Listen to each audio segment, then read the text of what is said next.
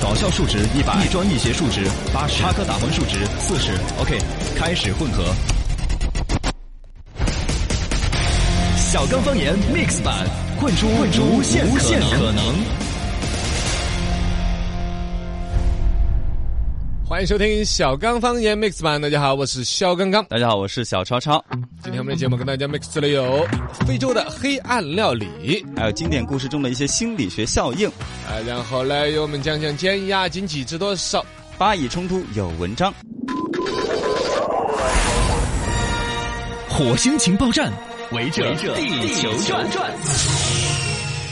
来，我们跳得快，先来搜新闻。沧州大仙，哎，这个说起来很惨的一个事情。最近呢，是叫陈龙村的一个人为了取自己身妻子身上说的是有什么邪魔妖怪呢？嗯，那鞭子鞭打自己的妻子，最终把这个老婆就打死了。哎呦！然后呢，这个事情已经开庭进行审理，但事情的背后其实牵扯到这个封建迷信。嗯。二零一七年十一月份的时候，在陈龙村是听了一个所谓的一个大仙儿的一个迷信说法，说他老婆身上有蛇妖附体，他就跟弟娃儿两个把自己老婆绑到一起来打。哎呀，你想那个过程该好残忍了，嘎！反正现在这个官司打起来了，就扯出来了这个后头是所谓的大仙，而这个大仙呢就坚称自己无罪。他两那两个人说呢是打的是脏的东西。你说这种愚昧的情况，你怎么判他这个刑呢？嘎？啊，呃，很纠结。啊，这种封建迷信要不得。想不到这个时代还有这种人啊，还坚称自己无罪。说。哎呀，跳开来吧，来看说漂流瓶下线了。微信新版本七点零点四的这个 iOS 版本呢，正式上线了，用户已经看不到这个漂流瓶功能了，这个已经下线了。而这个功能呢，一直存在呃质疑存在这个色情信息。在一八年十一月的时候呢，微信曾经就宣布暂停这个功能。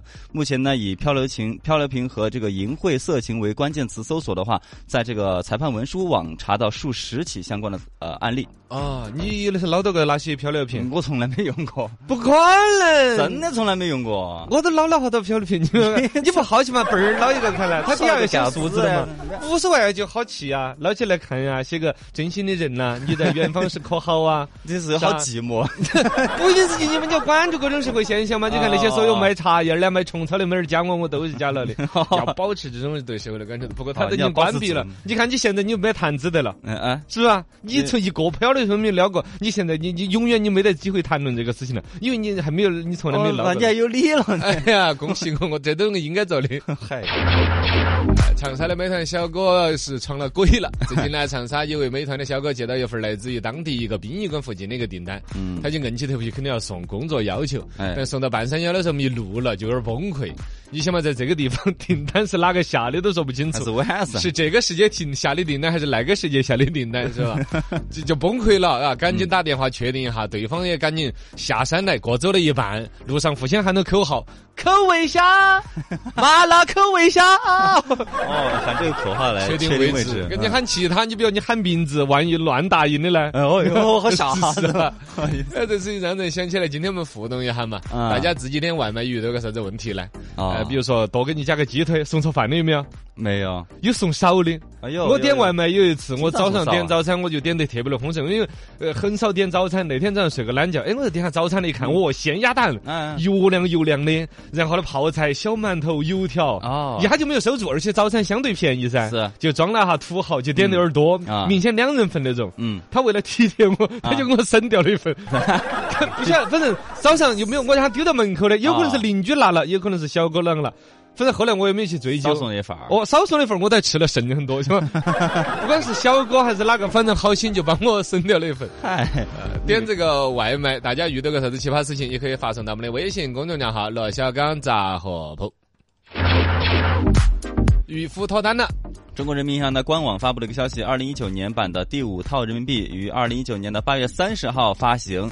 当然，有网友看到这个样币的样子过后呢，看到表示说，二十元的钞票背后这个渔夫是脱单了。然后，但是放大看来的话，其实是这个竹篓和鸬鹚。其实，在是官网上面发的一个照片嘛，相比不像真钱摸在手上嘛，嘎。他乍一看远远的啊，小图看到呢，就是看到那船上面上面有一个大爷在摇船，另外边上坐了个人在捡东西，嘎。对对对对。啊，这个呢是摆了一个篓篓跟人家那个那个人。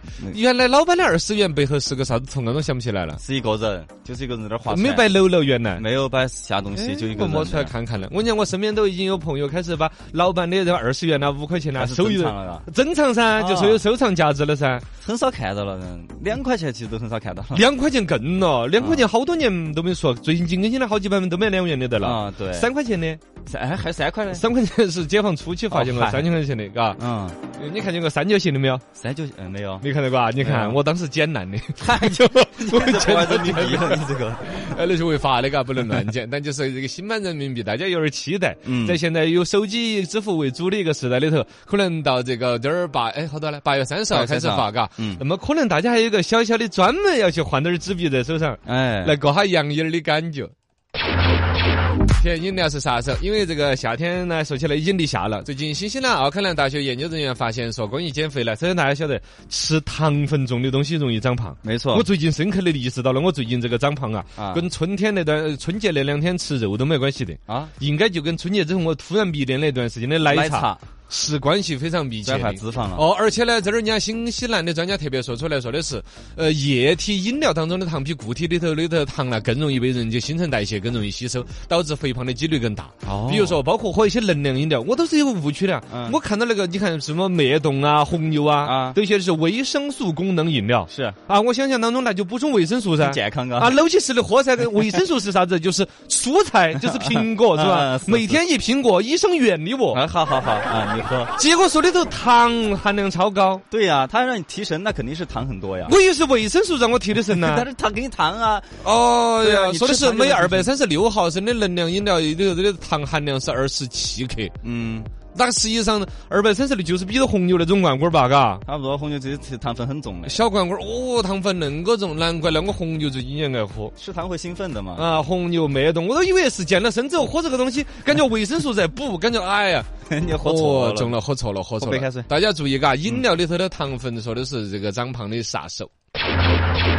复联票房全球第二，截至目前呢，复联四这个全球票房已经突破了二十亿美元的大关了，累计是呃到现在应该是二十二亿左右了，然后已超过泰坦尼克号，成为影史全球票房亚军，票房仅次于阿凡达二十七亿。它还是超不过阿凡达，嘎，而且就算它超过了阿凡达的话，都比不过嘛。阿凡达那个时候的美元，你比如有个贬值率啊的问题啊，啊对毕竟隔了这么多年，你数字一样，但你价值不一样。嗯现在像我们中国的票价，你贵了好多比你看阿凡达的时候电影票价啊，对对对对，也是贵了。还有一个呢，就是像阿凡达人家那种原创性，嘎，直接一个新的一个 IP，直接一部电影，砰就那么多。第一部复联是好多个终极英雄，各种的那种号召力累积起来了嘛？啊，累积起来的嗯啊。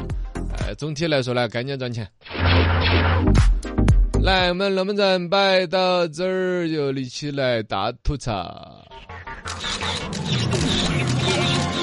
上至银河系，下至地球村，土星发布会白宇宙龙门阵。来，第三站的姐妹们，还有各位外星人，欢迎来到土星发布会。今天我们来吐一吐非洲料理。有个河南小伙在尼日利亚被授予了名誉酋长的证书和权杖，那视频在网上传的可火了。对，穿小伙头上包个帕子，嗯 然后拿个帕子包着脑袋摇，用 圣水来点，有一些仪式嘛。啊，对，哦，还是多隆重、多有仪式感的那种玩意儿。嗯，啊，这小伙子好像说呢，是我们中国国土木工程集团在尼日利亚工作的一个经理。因为本身我们土木工程集团在尼日利亚边三十几年了，嗯企业在那儿影响很大，帮着修铁路啊、修学校啊，就很受崇拜那种。然后他作为一个负责人嘛，肯定当地干就对他。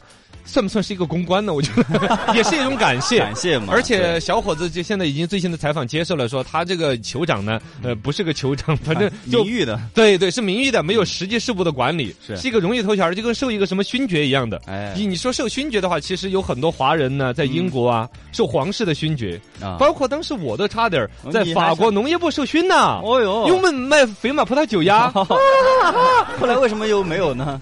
这这事儿就后来说先放一放 你酒都越陈越酿，反正熏熏酒一点是吧？哦，对，那是腊肉。就是说，就是是类似的一个逻辑，是是一个荣誉而已，而一个呢，其实它加强了中非的一种所谓沟通的一种研究友谊嘛。小伙子他就说，他现在有了这个酋长这个荣誉称号之后，名片上就印着，嗯到哪儿递这个名片儿哦什么事儿都不说了，进来喝酒啊交流是吧？谈生意，非洲酋长，呃，确确还是不错的，嘎哎呦。那在这个采访当中呢，其实我们带出来另外一个话题要吐槽的，嗯就说他那儿当酋长，你日子过得多滋润。是啊，啊，但其实呢，吃的不咋地。哦，小伙儿很想念这个家乡的美食，啊，然后由此带出来说，那你们那边吃什么呀？小伙儿就讲说，哎呀，尼日利亚这边呢，非洲同胞主要吃木薯木薯啊。就是那个，反正一种一种上面是一个藤本植物，底下长一个坨坨，跟那个所谓红苕差不多的玩意儿，哦就那个玩意儿就薯类植物嘛，嗯嗯你想嘛，嘎，然后把那个东西生吃呢是很夹口的，有毒，有毒嘎，要经过水拿来泡，泡了之后去毒，去了毒之后呢，像粽子一样的包在叶子里面，啊蒸出来像那个发糕一样的，呃，哦据说就比较好吃了。我应该是吃过木薯的那些糕类的，黏黏哒黏哒的，嗯呃，甜丝丝的，也还算是它营养啊、蛋白质含量啊好像很高。跟你可以想成是那个。就拿土呃拿拿我看拿红薯做的淀粉，哦，淀粉再拿来做的东西，就跟那个木薯那个玩意儿差不多了。哦，那样。在非洲除了吃木薯，还有就吃香蕉。以前我们讲过啊，啊，对，香蕉我们当水果吃，但其实在非洲当主食，嗯。而且好像是养活了世界上好像五分之一的人口吗？怎么着？哦哟，很大量的人天天吃香蕉，你想那个排便 是吧？CEO Tomojo 在那儿就不好销售，金针菇啊那些就不去，我们就不看那个市场了，我们就吃香蕉。就是香蕉，他们就吃炸的香蕉、煮的香蕉、蒸的香蕉，但他不吃生的，啊，就是他那个香蕉，要么就是在树上挂熟，可能等不到了吗？嗯还有他们本身那种粮食，它有一个种类不一样你看我们香蕉是熟了黄了才卖，嗯对，一旦熟了黄了，你放不了几天了呀。嗯就不好储备了，它是放生的香蕉，可能也是这个，所以生的香蕉可能我们也不吃。对我们的香蕉生的也是夹口的。对，他就把那个生的香蕉拿来煮啊，在锅里边再有一个熟化的过程之后，嗯说是软糯香甜。我们中国人到那旅游的，嗯呃，都还蛮爱吃的。哦，这吃的最惯的一个哎呀，嘎，真是了不得。另外，非洲人民嘎还有一个食材，可能就就跟到香蕉已经有点偏门了，嘎。是啊，再到后边有点吃蚕。蚕宝宝那种，虫子。哎，有一种长得很像蚕的一种蚕，一种一种虫，一种蚕宝宝哎啊，呦叫在棕榈树上面，然后呢还也是会吐丝儿的，这个炸的我焦黄焦黄的，外焦里嫩。哦，还外焦哎呀，虫子外加你吃过爆浆撒尿牛丸没有？爆浆。哎算了，算了别别说啊，了那另外这个推荐一款猴子肉怎么样？啊，呃穿山甲，我的我我这就有点野味了，是吧。对呀，你在非洲草原上面，反正那些动物不是你吃它就是它吃你，食物链了，呃，就看大家猛不猛了。反正确实那边呢肉类为主，它其他蔬菜呢也种不当出来，嗯。啊，包括它临海的那个整个非洲临海的区域也很多，鱼类也是非常的海鱼也很丰富，嘎。啊，总体来讲，嘎，在这个尼日利亚的一些饭馆里边，说三烤烧烤风就是靠刚才那些各种肉类各种的烤，啊。呃，然后啊木薯啊炸香蕉啊，再加上炸虫子，基本上都应付了。非洲人民吃的呢，相对算是黑暗料理了。太黑暗了，算是黑色幽默嘛？哎，要不这么说了，嘎。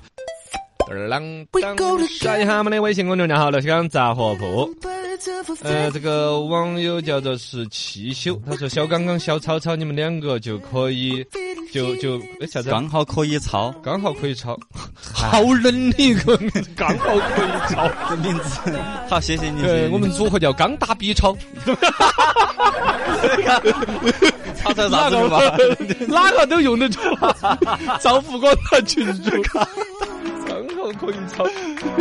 你看这个组合推荐你会不会想？Welcome to 刚打 B 超，那有个手势，一个拿一个那种打 B 超那种熨斗在手上，一个拿熨斗，一个拿个纸上面站着那种胶泥悬爷爷。很符合我们节目气质啊，看透世间万物。哇哇，这个就走着看透世间万物，你肚脐里头有啥子我都看得到。哎呀，我脸的很，呃，网友键盘儿他说他叫拉布拉卡，啥子意思？是今年哪个新闻里头的主角吗？不晓得。懂得太多了，已经超乎了我们的理解能力。呃，网友一米阳光，他说他有一次跟工人点外卖，这是今天我们征集的话题，点外卖的故事。结果呢，外卖忘了送筷子，咋办呢？工人希求用两根树枝来当筷子用，整得他都多不好意思的。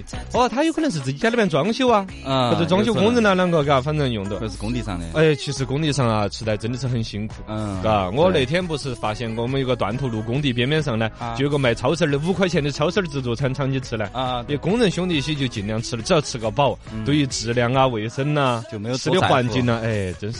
哎，先前说到木薯这个话题，网友形色就说奶茶里头的芋圆儿。好像就是木薯粉儿做的，哦，有可能。哎，张张也在说，那嗯可能是真的了，他们懂这个，嘎，可能哦两个都有说这个消息。刚刚好什么都懂点，但不精。培训机构提醒您：内涵千万条，有趣第一条，速成知识点，新人笑开眼。来，刚刚好，什么都懂一点。培训公司开始培训了。自从碎片阅读时代到来之后，我们或多或少都看过很多一些经典的小故事。嗯，其实这些小故事的背后呢，蕴藏着一些心理学的效应。没错，一个小小的心灵鸡汤故事，翻开来读心理学效应。不啷当。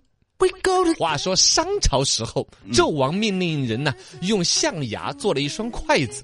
他的叔父叫箕子，见了之后呢，就劝他收藏起来。纣王却不以为然。哦，箕子为了一双筷子的事情就忧心忡忡。天哪！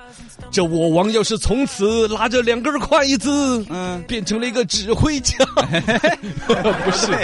到底忧心忡忡什么呢？忧心忡忡，大臣就要问了，说你忧心什么事儿了？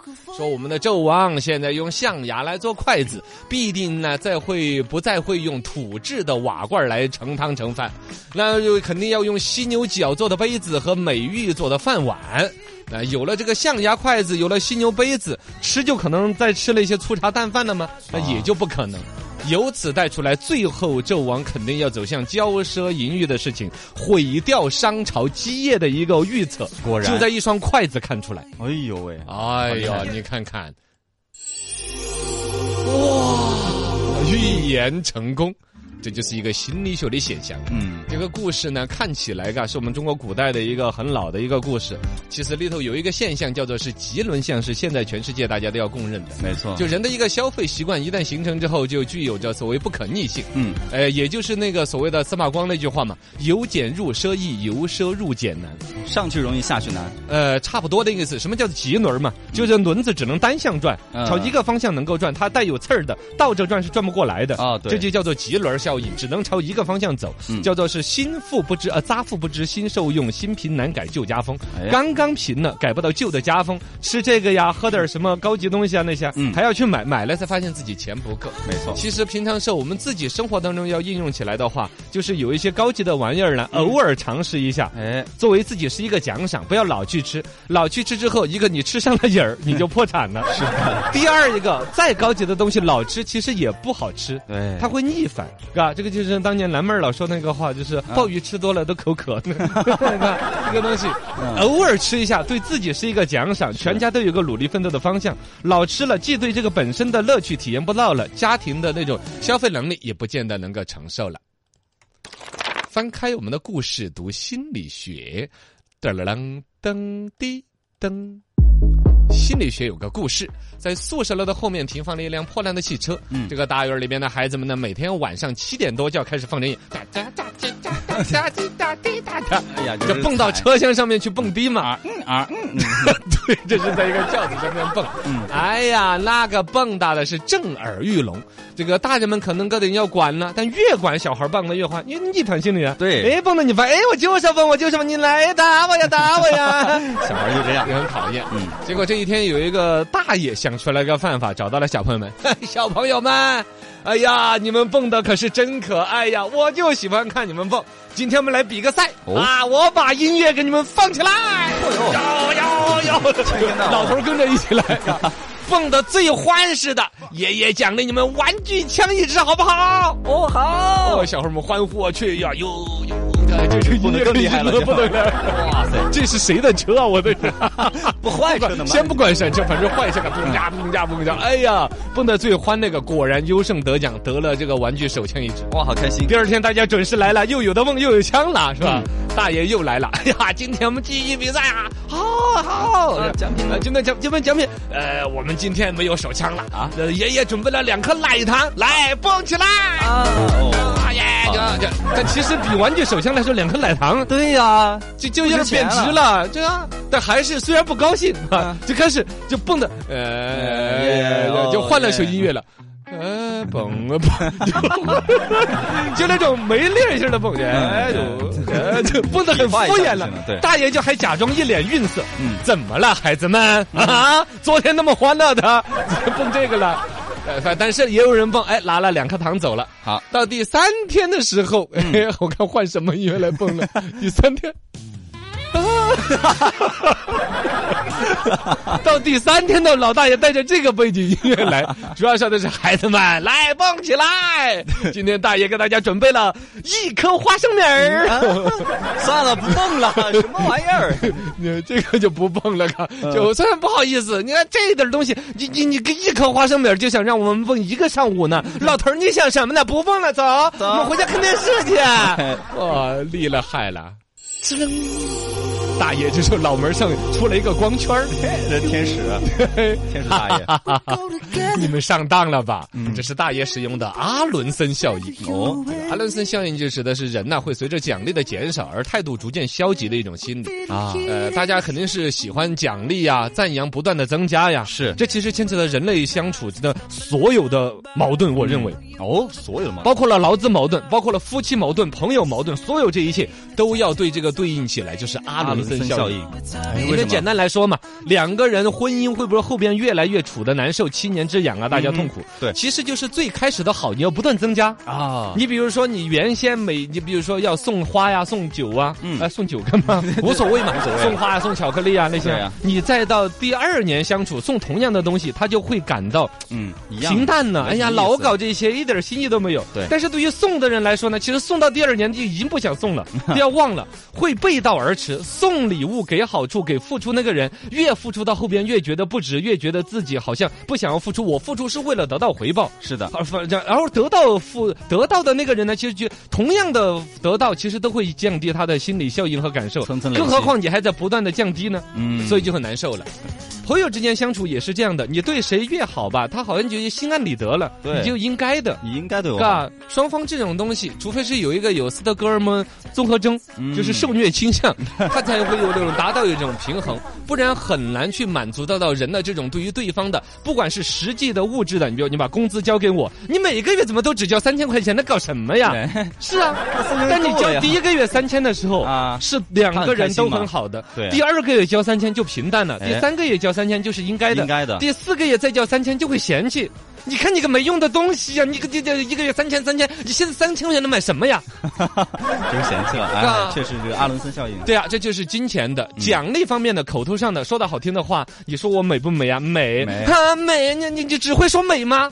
那还说什么呢？换个词儿啦，漂亮，beautiful，天使，卡哇伊啊！是还有什么？你看你这词儿用用得了一个礼拜吗？一 天就没了。对呀，你你就糊弄不了。到后边呢，对方渴望的你对他的正面的评价呀，一些期待会是越来越递增的，而你做不到，那最终就不好了。那么实际操作起来有一种方法，在生活当中，从管理学里边就叫打一巴掌给颗糖。哦，也就是说，你给他的好处啊，要有一个过程给他消灭一下，嗯，清一下零。你看，就先让他消极一下。哎，对了，看，看你，你简单来说，就同样的一个巴掌一颗糖，那你是先打一巴掌还是先给一颗糖？打一巴掌，估计你会死吧。看是谁了，先打一巴掌的，这就是比喻嘛。先有一点负面的，把他对你的心理好的，呃，他对你这儿的获得的预期降到零的时候，啊，再跟他付出一点儿。对，先说，先说这个月没钱给你了。哦，对，然后这时候摸五块钱出来，哦，你还还有我多五块，你也还算你有良心，是吧？哎，这个有意思啊。呃，我们学的真多，这些不要脸的心理学现象。